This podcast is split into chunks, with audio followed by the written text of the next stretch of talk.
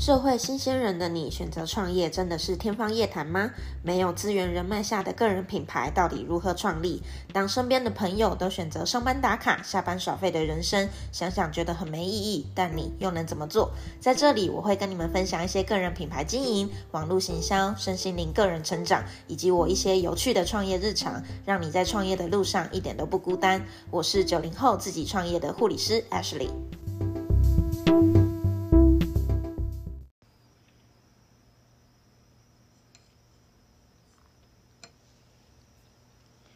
好，大家今天要来跟大家分享的主题是三个步骤带你开始启动自媒体经营。那这个是我看那呃有一本书叫《普通人的财富自由之路》。那这本书呢里面的干货非常多，所以我想说挑三个步骤吧，就是在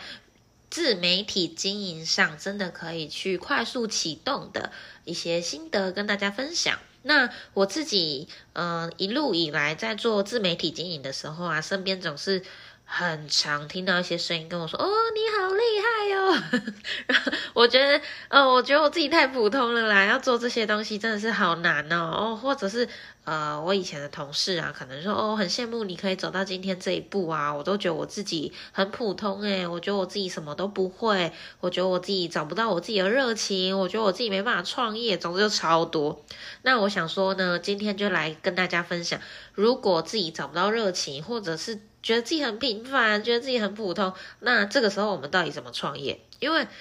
呃，每一个人都很平凡，每一个人都很普通，甚至换另外一个角度，每一个人都很不平凡，每一个人都很不普通。就是呃，不要太太多这样的框架跟滤镜在自己身上。那透过今天这一本书呢，有一些方法想说跟大家交流一下。首先，第一件事情，在开始讲书之前，开始讲书之前，我还是想要跟大家分享，在如果你觉得自己很普通。如果你对这一块你想跨出去是很害怕的，是很有负担的，我认为其实更多的时候我们要放宽那个想法跟状态，因为你必须先去了解到，就是成长这件事情它本身就是需要时间，放下你那种对自己那种平凡不足的那种不安跟恐惧，你至少先温柔的好好去善待自己，因为在。我接下来如果要讲的是什么，第一个步骤、第二个步骤、第三个步骤，如果我这样一二三全部跟你讲完，但你却都没有把这个心情、这个滤镜拿下来的话，你也没有办法去真实的启动。如果会提到就是刚刚上述那些人，如果你们会去讲说哦，就是怎样怎样，就是那样那样，如果你们会讲这样的话的人，要不就是第一种。他真的很废，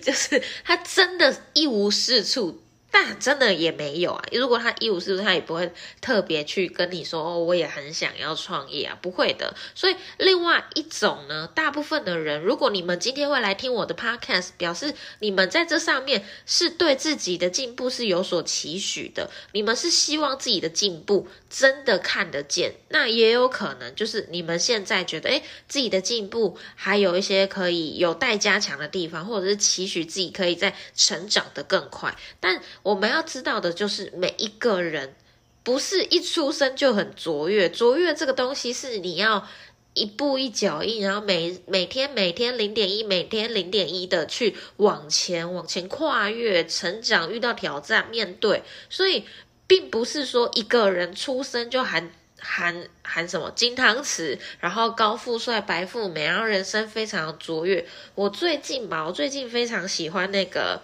一部大陆的仙侠剧，硬要在 podcast 聊这个。反正总之，女主角虞书欣就是。这个明这一位明星，就是让我真的在他身上非常非常的佩服。本身他自己经济条件在家里的状况下已经非常的富裕了，那他怎么样面对这个环境，然后再去？追随本职，去认真的从他自己身上重新出发，然后从演艺圈开始，就是去拓展他自己喜欢的事情，去尝试。那这种东这种东西，这种状态，也是他一步一步去从为了自己去创造的，这跟他过去多富裕，或这跟你过去我们多普通、多平凡都不是重点。重点是现在你决定怎么开始，重点是未来你决定往哪个方向前进。每个人的呃，每个人的状态都不应该拿过来跟自己去比较。要放下这些恐惧的思维，好好的去学习，从现在开始善待自己，跟自己相处，然后去发展出那个最唯一，然后真的最喜欢，真的你自己最期待那个未来当中的你。而如果你当你真的抓好这件事情了的时候呢，首先接下来就是我们要来，我们要来看一下我刚刚说那个普通人的财富自由之路。等我一下，我看一下那个我的读书笔记。我刚刚聊一聊，电脑忘记开。等等等，我看看哦。如果没有开那个读书笔记，我觉得我我又很怕我自己乱讲话，就是有时候东讲西讲就没有讲到重点。好，我开了。好，首先。普通人的财富自由之路，最重要的第一件事情，请你先去定定你最远大、最重要、最想要做的理想跟未来跟那个方向，先找出你自己愿意去挑战的那个领域。每个人的领域都不一样，你不用去玩别人的游戏规则，你也不用去硬要跟别人做一样的领域、一样的呃模式。所以，呃，常常有时候，有时候我自己在带创业伙伴的时候，他们是不知道自己内在到底想要追求什么，到底想帮助谁，甚至走着走着，连自己内心有新的想法都也没有去发现哦。我觉得有时候最重要的是，你真的要去下定决心。的目标并不是说我未来就是我今年我一定要成为一个很成功的人，然后我一定要赚多少钱，或者是我你这些东西都太茫然了。更多的是你在这一条道路上，你在追求成功、追求创业这条道路上，你有没有时刻的记住？你要成为一个有价值的人，你真的正在不断不断的输出你的价值，去照顾人、帮助人、陪伴人、解决人的需求。而当你真的时刻走在创造价值的这条路上，你就会发现赚钱其实这件事情一点都不难。你会发现在这个流当中，会真的找到需很需求的人，真的找到很需要被你帮助的人。而这个过程当中，这个价值交换，你就会用，你就会赚到所谓的收入，你就会赚到所谓的财金钱。好，那我们刚刚说要定定你远大理想，不要就是空谈，不要连你自己都不知道你到底要往哪个领域。大家都那边喊创业，大家都那边喊斜杠，那你到底要斜杠什么？我最近认识一个朋友，他自己在工作。平常的正职工作已经非常的忙碌，但他为了他收入的部分，所以他开始做他的斜杠副业的部，开始做副业。结果他做的副业呢是团购组，然后他的那个团购组呢，我就看他一直做做做做，就最近关心他。首先第一件事情，他不喜欢他的团购组，诶，他不喜欢他的斜杠副业，这是第一个。然后第二个，那我就说，你如果不喜欢，为什么你还要选？这个副业，然后就说，就是趁我有时间的时候，趁我有时间的时候，我去选一些可以团购的东西，之后去做团购，然后就赚赚收入、赚钱。对他来说，他的副业最重要的重点就是赚钱。好，我不知道大家听到这边对这个人会有什么样的感觉，但至少我自己，我自己就觉得，嗯，好，有一点微可惜。首先。第一个我会觉得可惜的点就是，你怎么会在你都要兼职了，你都要斜杠了，你都要开始创造自己自己想要的事业，你怎么还会选择一条你不喜欢的道路呢？那你不觉得这样人生过得很辛苦吗？早上上班当员工，你已经不快乐了，你下你下班想要兼职创造创造收入，你还在选一个自己不快乐的，我就。哇，我好辛苦。然后第二个，你既然都想要兼职，你既然都想要创业了，那真的鼓励大家，如果你身上还有正职的人，你身上还是有工作的人，你想要下班创业啊，你想要一人公司，你想要开始呃兼差创业、开店，随便都可以。但是要记得，就是你不要你身上的两个工作，你斜杠的前跟后，你不要两个工作性质都是用时间换取财务。这个东西对你而言真的一点帮助都没有，它可能短期有帮助吧，短期让你短期让你收入增加，但是你并没有让你跳脱出用时间换取金钱的这个框架跟这样的状态，你就是一直在用你的青春在换钱呢，那这样的状态并没有办法让你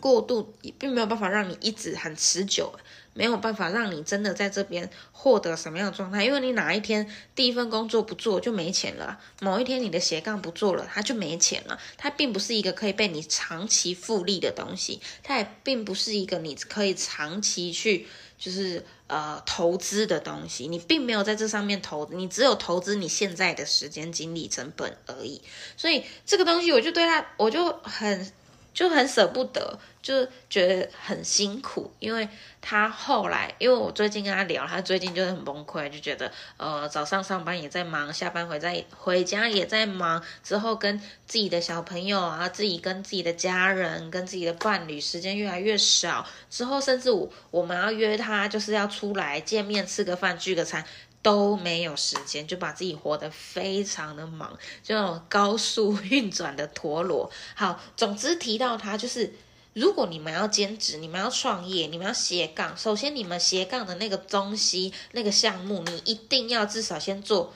喜欢的吧？那你到底喜欢什么？你到底在意什么？你自己擅长什么？你就要开始去思考喽，开始去做资源的整合喽，去思考一下你自己拥有哪些的资源可以协助你喽，或者是你自己真的真心的喜欢哪一个领域，可以再去进修，开开始去学习，开始去接触喽。所以。在自己的梦想上，在自己的呃兼职创业的路上，请先把这些东西稍微去思考。如果你目前就说哈，可是我不知道要做什么，我我自己也想不到我会什么，我喜欢什么，然后我对哪些东西有兴趣，你要想这个问题很困难的话，至少纸笔先拿出来吧，就是先去思考一下。如果你平常真的。放松放假的时候，或者是没有时间、没有金钱、没有成本压力考量的状况下，你会想去学什么？你会想去接触什么？你会想做什么事？举例像我，如果没有时间、时间、金钱没有任何压力的状况下，我可能起床就会很喜欢吃非常健康、非常就是非常丰盛的一顿早午餐啊，可能跟家人一起，呃，在就是享受。午早午餐的时光，然后可能之后可能去运动一下，然后喜欢做个有氧啊、重训啊，或者是呃瑜伽啊、空空中瑜伽这些我都很有感兴趣。那可能下午的时候，我还是会喜欢与人交流啊，协助别人处理他的问题，解决他的问题，然后做辅导、做咨询、做咨商，然后做引导、做教学，这些是我就算没有赚钱，感觉我都会很愿意做的。那可能晚上再花一点时间跟家人交流喽，然后出去旅游喽，然后吃好吃的美食喽，或者是跟跟大家分享，就是我今天学习的东西，看书、上课程。然后学一些身心灵的课程工具，这些东西都是我超喜欢的，所以我也持续的一直在这上面去扩展我自己在这上面的事物啊、项目、项目啊，或者是我会的能力啊，我一直在这上面做很多杠杆的学习跟运用。那这就是我，那你可以去思考一下，那你自己会是什么样子的状态？去把这些东西勾勒出来，去看一下有哪些地方是你可以去发展的。那第二个，当你想好了，你自己决定好了你的领域，你自己也决定好，就是你想要往这个领域发展。我昨天吧，昨天帮我一个学员做，就是事业的重新蓝图的见解，然后重新调整。结果你知道吗？他一开始其实是想要做情绪饮食，因为他一直以来都有情绪饮食的问题。那他现在想要帮助一群人，真的跨越情绪饮食的这一条道路啊，真实的、好好的灵活饮食，好好的爱自己，好好的重新跟食物建立关系。但最近的他，因为被我的因为辅导的关系，后来他情绪饮食的问题。改善非常非常非常的多，甚至这个问题在他身上已经不存在了。那后来我就又重新反问他：如果是现在的你，以你现在的状态跟高度，你自己还会想要再去照顾情绪饮食的人吗？还是你有其他的想法？就是他说：哇，他没有想过这个问题。就他花了一阵子，昨天我们花蛮多时间在交流的，就想想想想想，想到后来他就说。其实他觉得他的情绪饮食可能更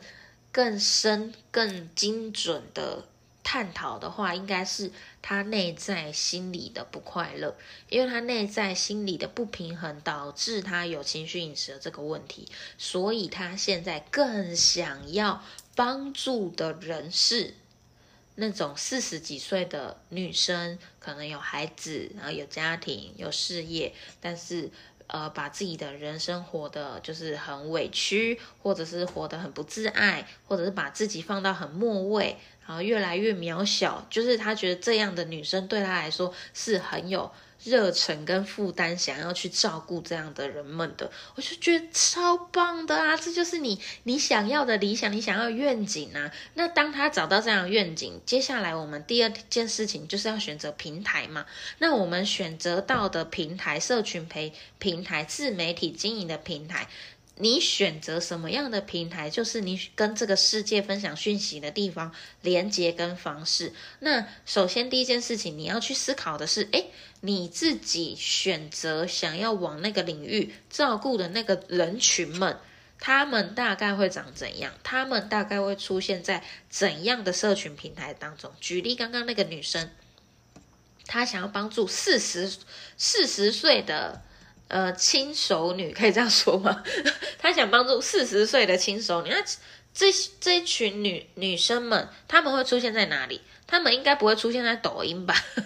她们应该不会出现在小红书吧？那如果你要找这样四十岁的女生，你要去哪里找她们？是不是脸书？是不是脸？是不是呃 YouTube？是不是 Podcast？他们可能开车的时候会听 Podcast，他们可能休闲娱乐的时候会看。看脸书、看朋友圈，但是他们可能想要看电视的时候，现在是可能看 YouTube。所以你你要针对你想找的那个领域的人们去选择他们会去的地方，你要去对的地方找对的人啊。那当你去透过这样的设计，你去找到对的人的话，总之现在社群媒体大致上就是分三种，第一种文字平台，就基本上像部落。部落格，然后或者是 IG，基本上脸书大部分还是以文字居多。那第二个音频，像现在你们在听 Podcast，或者是很多呃电台啊什么什么的这些音频，纯音频，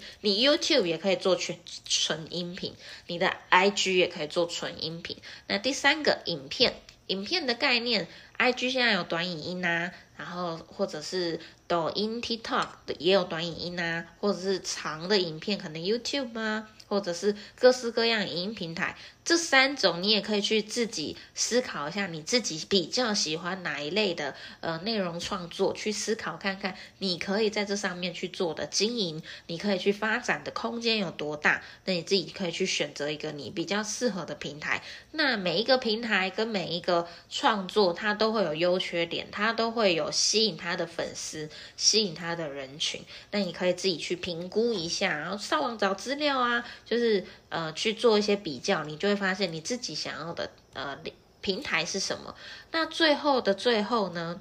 第三个步骤，当你确定好你要走哪一个领域，当你确定好你要走哪一个平台的时候，其实这个时候我蛮鼓励你要去找一个属于你专属你的事业导师。基本上现在很多很多线上的课程也好，一对一的导师教练也好，或者是很多的呃政府的一些课程、免费培训都好。我认为现在是一个资源跟资讯很爆炸的年代，也应该不能说我认为，应该本来就是现在的资源这么丰富，现在的资源这么就是连接这么多，不应该你又从头到尾都一个人在那边拼死拼活的去试错，拼死拼活的去。累积错误的经验，你应该更多的是运用身边的资源去找找看。举例，你真的很想做 IG，你可不可以去找一些呃真的在帮忙经营 IG 的一些创作者或事业导师？有的，有的，真的有的，去做资料去找是有的。那或者是你真的想要卖一个产品，你可以去思考看看这个产品，你有需要从头到尾自己去制造吗？自己去找原物料，自己去找代工，自己做品牌。你甚至也可以去找人合作啊，或者是为什么现在那么多的团购，或者是为什么这么多的呃微商、电商，然后直销，或者是嗯。嗯，还有什么？我突然想不到。总之，现在有非常多的管道是可以，你不用自己从头到尾都自己一个人来，去找到适合你的团队也好，伙伴也好，导师也好，或者是你根本你你想当艺人公司，你也可以去做学习，去上一些培训的课程。不要从零开始，在这样的世界环境当中生存。大家有太多的经验可以互相交流了。像我现在在做的，简单工商一下，喝点水。简单工商一下，现在全人学院，基本上我们就是真的很期待，很希望帮助每一个人。真的在这上面，在全人健康的领域里面，你们去发展你们的专业，你们去发展你们的所长，在全人学院的这个领域下去帮助更多更多的人去达到他们的全人健康。当你输出这样的价值去照顾更多的人的时候，在这样的行为模式下，这个。环境跟这个团队，我们就可以共同的组织一个创业群体，真实的帮助这个世界更多、更多、更多的人达到所谓的身心灵社会。健康叫全人健康。那透过这样的创业模式，诶，进来的创业伙伴们，我们可能会先帮助他找到他自己的领域喽，自己的天赋喽，自己的擅长喽。那之后可能就是开始引导他做个人品牌啊，或者是引导他去找到他的学员啊，或者是我们怎么样去做引流啊，资源共享啊，能力共享啊，这些东西。当你有伙伴，当你有团队的时候，你就不会是自己一个人这么这么辛苦。或者为什么我曾经有做过嗯两个月的那个电商，而做电商的时候，你有自己的上线嘛？然后你也会有你上线的伙伴，甚至你也可以开始去找你的下线。总之，在这样的卖。呃，这样的网络当中，这样的团队当中，你们是会有共同目标的。你有不懂的问题，是有人可以给你协助的。不然，有时候你会发现自媒体经营的这一条道路，通常偏孤单。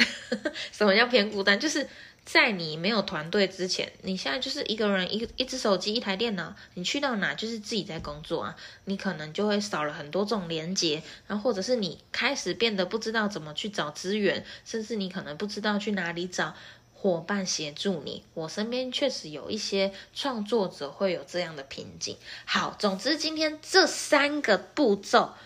帮助你们去做到。启动自媒体经营最快速、最简单，我觉得很重要的三步骤。第一个，找到你的远大理想，找到你想要发展的领域。第二个，去选择适合你的平台。你可以自己根据你自己的能力去选择平台，你也可以根据你的呃用户，根据你的。你想要找的人群去寻找你的品牌，寻找你的平平台。那第三个，去好好的探索一下你现在的服务、你现在的产品、你现在的呃资讯课程这些东西有没有办法去找到相对应可以给你协助的资源？如果你是有课程，那你可不可以去找一些线上课程的托管平台，帮让他们帮你找？找学员。如果你是有产品的，你可不可以去申请一些联盟行销，或者是申请一些呃联盟呃一些合作的机会？或者是如果你是一个是有你是一个本身拥有品牌、拥有账号、拥有流量的人，那你可不可以去找一些就是合作、团购，然后代言、业配的一些资源？或者是你本身从零开始，那你可不可以去找一些可能微商、直销，然后电商，找那种愿有人会愿意手把手带你创业的地方去寻找创业的机会？总之。不要一个人做，太辛苦，太辛苦，真的太辛苦了。好，总之今天这三个步骤分享给你们。那如果喜欢今天的内容的话，欢迎订阅追踪。那最后还是想要小小的工商一下。呃，全人学院的创业群这件事情，如果你们本身是有兴趣想了解的话，你们先帮我加 line it，然后在 line it 里面帮我打就是创业，那我们可以简单的跟你聊聊，然后之后彼此看一下我们彼此有没有什么合作的机会，那我们就明天见喽，拜拜。